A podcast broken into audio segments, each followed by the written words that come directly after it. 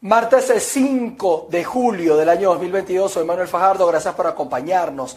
Vamos a comenzar porque este 5 de julio se conmemora 211 años del Día de la Independencia en nuestro país, en Venezuela, desde el año 1811, cuando el Congreso se declaró libre de la corona española. Así que mm, honramos hoy toda nuestra historia y todo el proceso independentista que se llevó adelante en nuestra tierra. Por su parte, la Plataforma Unitaria Democrática de Venezuela ratificó su compromiso de lucha unitaria en favor de lograr que lo que mm, ellos calificaron como una verdadera independencia llegue al país. Además, en el comunicado que ellos publicaron a través de la red social Twitter, lamentan que los venezolanos son presuntamente cada vez más dependientes de eh, todas las eh, órdenes sociales, eh, políticas y económicas entre otras. Eh, también pasando a otras informaciones y noticias, pescadores de Río Seco al occidente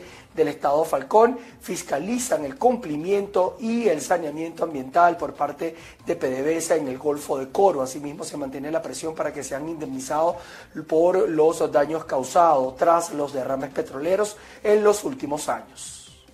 Buenas tardes, establecemos este contacto desde la ciudad de Coro en menos de 15 días. Este es el segundo encuentro que sostienen eh, los representantes de más de mil pescadores de Río Seco con directivos de PDVSA. En esta oportunidad se sumó el alcalde del municipio Miranda. Todo ello para negociar la indemnización de los trabajadores del mar, quienes han tenido pérdidas hasta ahora sin cuantificar por los constantes derrames en el golfete de Coro de cuándo se van a empezar los trabajos, pero ya hay un proyecto y están hablando con la empresa que va a sustituir, que va a hacer el cambio de, tubería. Pues.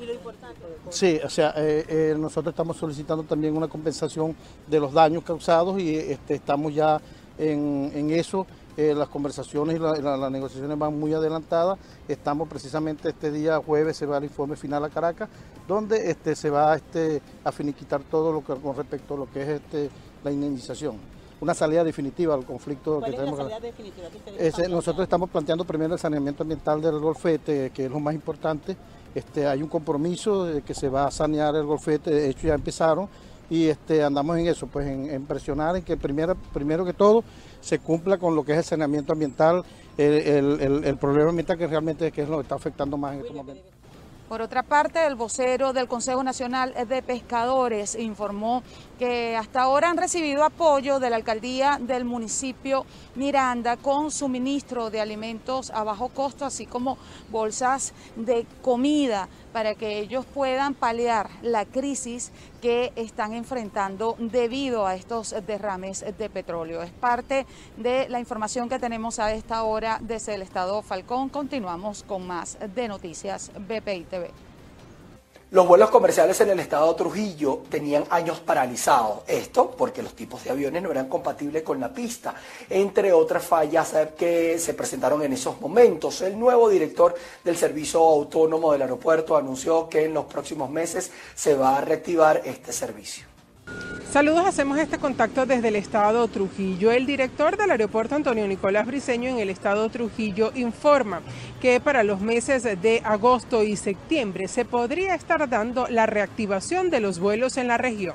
Para el mes de entre agosto y septiembre, en nombre de Dios, debemos reactivar operaciones aéreas en nuestro aeropuerto.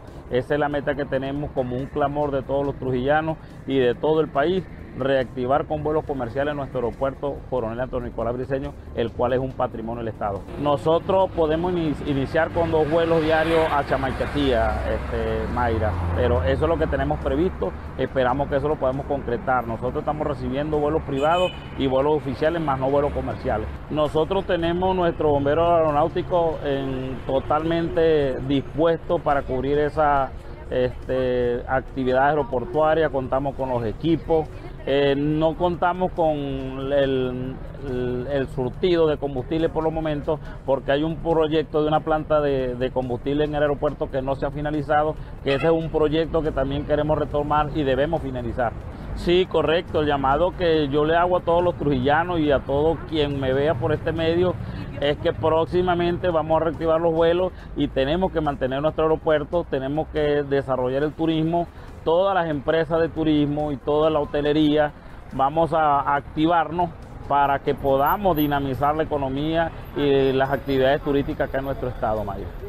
Es importante destacar que esta actividad comercial tiene varios años paralizada en la región por fallas en la pista, por incumplimiento también de las líneas comerciales, entre otras afectaciones que esperemos que puedan resolver y así poder brindar esta actividad comercial que favorece a la región también en su parte turística. Es información que tenemos desde el estado Trujillo, les reportó Mayra Linares. Diputados al Parlamento Nacional solicitaron ante la Comisión de Contraloría abrir una investigación para frenar el cobro ilegal de gestores dentro de los registros y notarías que actúan sin ningún tipo de control para cobrar trámites legales. Gracias por el contacto. Muy buenas tardes. Algunos parlamentarios de la Asamblea Nacional en el Estado Lara se están encargando de reunir pruebas para demostrar la corrupción que hay dentro de las instituciones judiciales en donde se realizan trámites legales en Venezuela. Esto a raíz de los cobros excesivos por algún documento que ya tienen algunos montos establecidos en Gaceta Oficial. Nosotros hemos solicitado en la Comisión de Contraloría una eh, propuesta de que abramos una investigación en relación con este tema porque está perjudicando notablemente a la colectividad. Cualquier persona que quiera eh, registrar un documento, bien sea su casa, venderla, etcétera, bueno, tiene que pasar por el hecho de que tiene que cancelar la corrupción allí en esos en esas oficinas. Pues yo creo que eso necesariamente tenemos que investigarlo con el propósito de que podamos tener acceso como se tenía antes a los registros notarías sin necesidad de estar pagando ninguna vacuna, que es lo que está ocurriendo en estos momentos. El Colegio de Abogados del Estado Lara también se ha hecho eco de esta situación, exigiendo que todos los documentos deban ser revisados por especialistas en la materia. Esto a raíz de que muchos de estos documentos están siendo visados por abogados que están fuera del país, cuyas firmas se cobran en montos muy altos. Desde Barquisimeto, en el Estado Lara, reportó para ustedes Andreina Ramos. Miren, y los caraqueños se encuentran alegres ante la expectativa de un nuevo milagro del Beato José Gregorio Hernández que puedan llevarlo a la santificación. Vamos a ver el siguiente informe. El cardenal Baltasar Porras aseguró que el Beato José Gregorio Hernández podría ser santo en un año. Pero, ¿qué significa esta noticia para sus devotos caraqueños? Él nació como quemadito, su cabecita chiquitica. Yo le pedí tanto a él y por eso lo estoy trayendo yo. Y yo digo que es súper. Eso es claro, de mil. Lo sé porque tengo mi muchachito. Porque yo cuando lo vi que nació, nació como, no sé, tenía una cabecita chiquitita y él era todo morado. Ya tiene año y medio. Sí, al Señor. Dile que vinimos a la misa del doctor José Gregorio Hernández.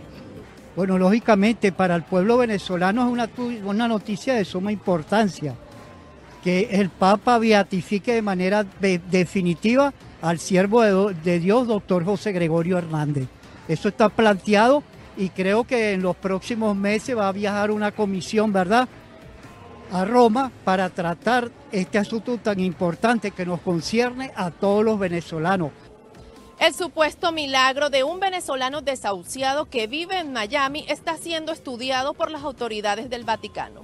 Y la iglesia venezolana anunciará en los próximos días los avances del caso que podría santificar al médico de los pobres.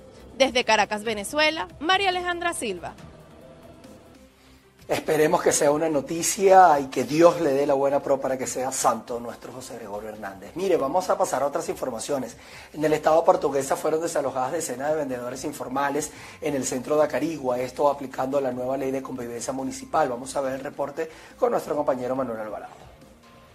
Así es, gracias por el contacto. Y es que precisamente esta medida tiene como objetivo reordenar lo que corresponde a la actividad comercial en el casco central de la ciudad de Acarigua, para lo cual la alcaldía del municipio Páez en conjunto con la policía estatal practicaron el desalojo de los numerosos vendedores informales que hacían vida principalmente en las avenidas Libertador y Alianza de esta importante urbe de la región llanera. Según lo informado, estos comerciantes informales serán trasladados hasta el mercado municipal de la ciudad de Acarigua con el objetivo de garantizarles su derecho al trabajo. Esta medida fue aplicada en el marco de la entrada en vigencia de la Ley de Convivencia Ciudadana. Parte de la información que se genera a esta hora en el Estado portuguesa y por lo pronto los invitamos a continuar con más de la presente ronda informativa y de un impacto por el paso de un proyectil en su cabeza fue asesinada una niña de 7 años quien se trasladaba junto a sus padres en un viaje familiar por la autopista Anzuategui Bolívar. Hola, buenas tardes. Gracias por este contacto. Los atacantes son miembros de una banda de piratas de carretera que intentaba robar el carro en el que se trasladaba el grupo familiar con la niña. De acuerdo con la versión de los cuerpos de seguridad, los hechos ocurrieron en el tramo vial que separa a Ciudad Bolívar y El Tigre. Los delincuentes, quienes iban en una Toyota Hilux, interceptaron a las víctimas, los obligaron a detenerse y comenzaron a disparar. El padre de la niña, un funcionario activo de la Dirección General de Contrainteligencia Militar, respondió el ataque y se originó una balacera. Los maleantes se bajaron de la Toyota y subieron, y subieron a otra camioneta que los esperaba para huir. Inmediatamente el padre de la niña se percató que estaba herida e intentó arrancar el carro para llevarla al hospital, pero el vehículo presentó un desperfecto. En ese momento el progenitor corrió a la camioneta que dejaron los delincuentes y trasladó a la pequeña hasta el centro de salud más cercano, el hospital Luis Felipe Guevara Rojas del Tigre. Al momento del ingreso, los médicos confirmaron que la niña no tenía signos vitales. El caso está siendo investigado por la Fiscalía Cuarta del Ministerio Público. Es la información que tenemos a esta hora desde el Estado Bolívar. Sigan con más en el estudio. Ahora nos vamos a la frontera entre México y Estados Unidos, donde diariamente miles de migrantes cruzan desesperadamente el río Bravo de la ciudad mexicana de Piedras Negras en el Eagle Pass en Texas. Veamos. La escena se repite todos los días en la frontera entre México y Estados Unidos. Migrantes cruzan el río Bravo desde la ciudad de Piedras Negras en el estado de Coahuila hasta Eagle Pass en Texas. Una familia venezolana atravesó el río en 10 minutos, resistiendo las fuertes corrientes. Se entregarán a las autoridades estadounidenses que los llevarán detenidos para estudiar sus solicitudes de asilo. Estoy, estoy que lloro, la verdad, de felicidad. Nos costó bastante, llevamos, hoy es el día 26 que llevamos de travesía con todo esto. El refuerzo de la seguridad en los últimos meses no ha conseguido frenar la llegada de migrantes indocumentados. En mayo las autoridades detuvieron a cerca de 240 mil personas en la frontera con México, un récord, aunque la cifra incluye a quienes intentaron entrar varias veces a Estados Unidos. Hemos cruzado ya seis países y hemos, hemos sufrido, hemos sufrido porque hemos, hemos tenido momentos que ya estamos que tiramos la toalla, no aguantamos. Yo estoy operado de una pierna, no tengo rodilla en mi pierna izquierda y todavía sí yo voy es para adelante. La ciudad de Eagle Pass, situada a 230 kilómetros de San Antonio, se ha acostumbrado a la presencia diaria de migrantes. En dos años, el refugio Mission Border Hope ha pasado de acoger a 20 personas por semana hasta 600 al día, vienen lastimados eh, físicamente, vienen con heridas en, las, en, los pies, en las piernas, vienen delgados, eh, vienen con, que, o, sea, muy, muy quemados por el sol, además de las heridas este, emocionales. El refugio recibe solamente a las personas liberadas por la patrulla fronteriza, aquellas que podrán solicitar el asilo tras sortear el título 42, una medida que aplica sobre todo a mexicanos y centroamericanos y que permite la deportación de los migrantes bajo el pretexto de la pandemia de COVID-19. Para quienes tratan de eludir a la patrulla fronteriza, la travesía es aún más costosa y peligrosa. Los coyotes cobran hasta 10 mil dólares y los migrantes se arriesgan a viajar en condiciones infrahumanas, como el medio centenar de personas fallecidas que fueron encontradas en un camión en San Antonio. Seguimos con ustedes. En Illinois, en los Estados Unidos, detuvieron al sospechoso del tiroteo que dejó seis personas muertas y decenas de heridos durante un desfile por el Día de la Independencia de los Estados Unidos. La policía de Chicago informó que el presunto responsable es eh, Robert Climo III, un joven de tan solo 22 años. Tras los hechos, el presidente Joe Biden dijo que tanto él como su esposa Jill estarían eh, conmocionados por la violencia armada sin sentido que una vez más dejó dolor en una comunidad estadounidense. Vamos a pasar acá a Colombia, donde una de las situaciones de seguridad que afrontan las autoridades es la protección de los líderes sociales, por lo que las autoridades decidieron priorizar esas investigaciones. En las últimas horas fueron condenados los homicidas de cinco activistas comunitarios luego de las pruebas contundentes presentadas por la Fiscalía. Los sentenciados fueron dos hombres involucrados en el asesinato de un defensor de derechos humanos en la vereda del Carmelo del municipio de Caloto en el departamento del Cauca, así como alias el abuelo, integrante de la estructura Oliver Sinisterra de las disidencias de las FARC, señalado por el homicidio de al menos cuatro líderes sociales en el departamento de Nariño. Inicialmente fueron sentenciados a 38 años y cuatro meses de prisión Héctor y Dimas Fonseca Álvarez por el asesinato de Luis Daguaconda, ocurrido en la vereda del Carmelo del municipio de Caloto en el departamento del Cauca el 16 de julio de 2018. La víctima era fundador del programa Adulto Mayor de la vereda del Carmelo. Los procesados fueron declarados responsables del delito de homicidio agravado.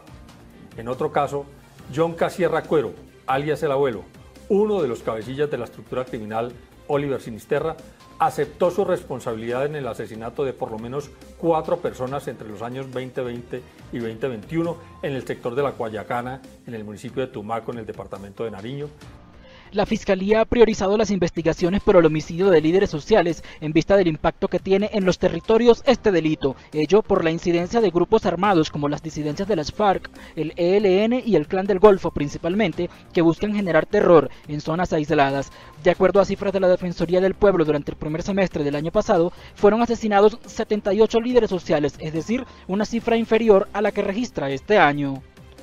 En lo transcurrido del año 2022 han asesinado a más de 90 líderes sociales, según la ONG Indepaz. Sin embargo, oficialmente no hay ningún balance al respecto y por lo general las cifras de las autoridades no coinciden con las de las organizaciones no gubernamentales.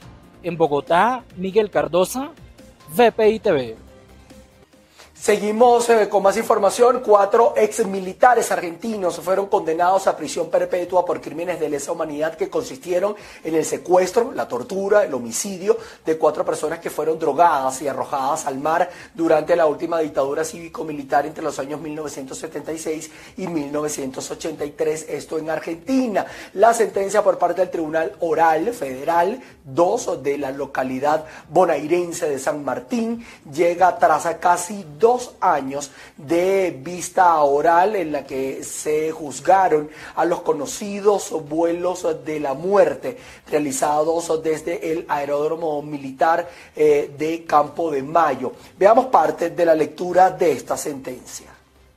Declarar que los hechos ilícitos, materia del debate en, el en la presente causa, constituyen delitos de lesa humanidad.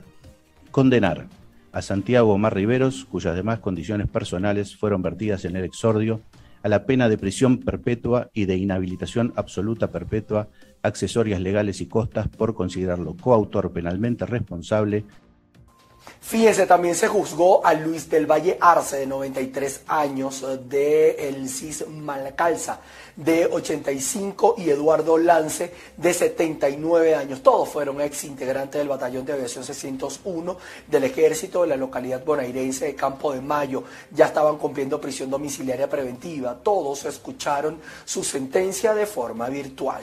En otras noticias, el presidente de México, Andrés Manuel López Obrador, anunció que será el anfitrión de una cumbre con los líderes de Norteamérica. Todo esto para abordar el Tratado de Libre Comercio entre México, Estados Unidos y Canadá. Tenemos una cumbre para tratar los asuntos del de, eh, acuerdo comercial, del tratado, en noviembre en México. Viene el primer ministro Trudeau y viene el presidente Biden en noviembre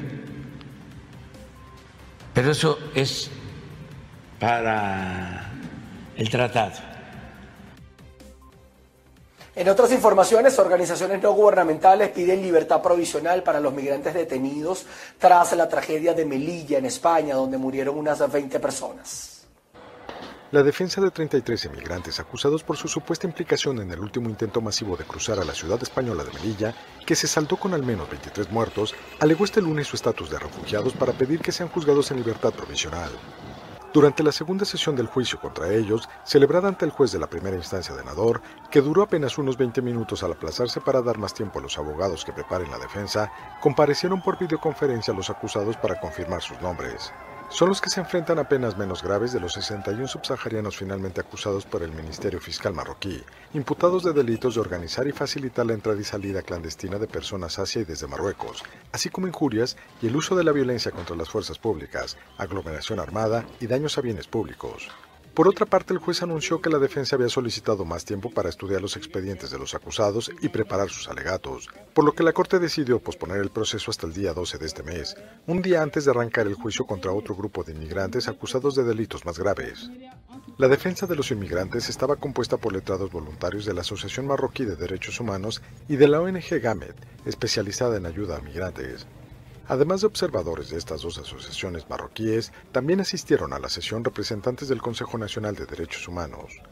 Durante esa operación policial, en la que participaron diferentes cuerpos de seguridad, las autoridades marroquíes arrestaron a unos 1.500 emigrantes. De ellos, 61 están procesados por diferentes delitos, mientras que el resto fueron alejados y puestos en libertad en ciudades del centro y del sur de Marruecos.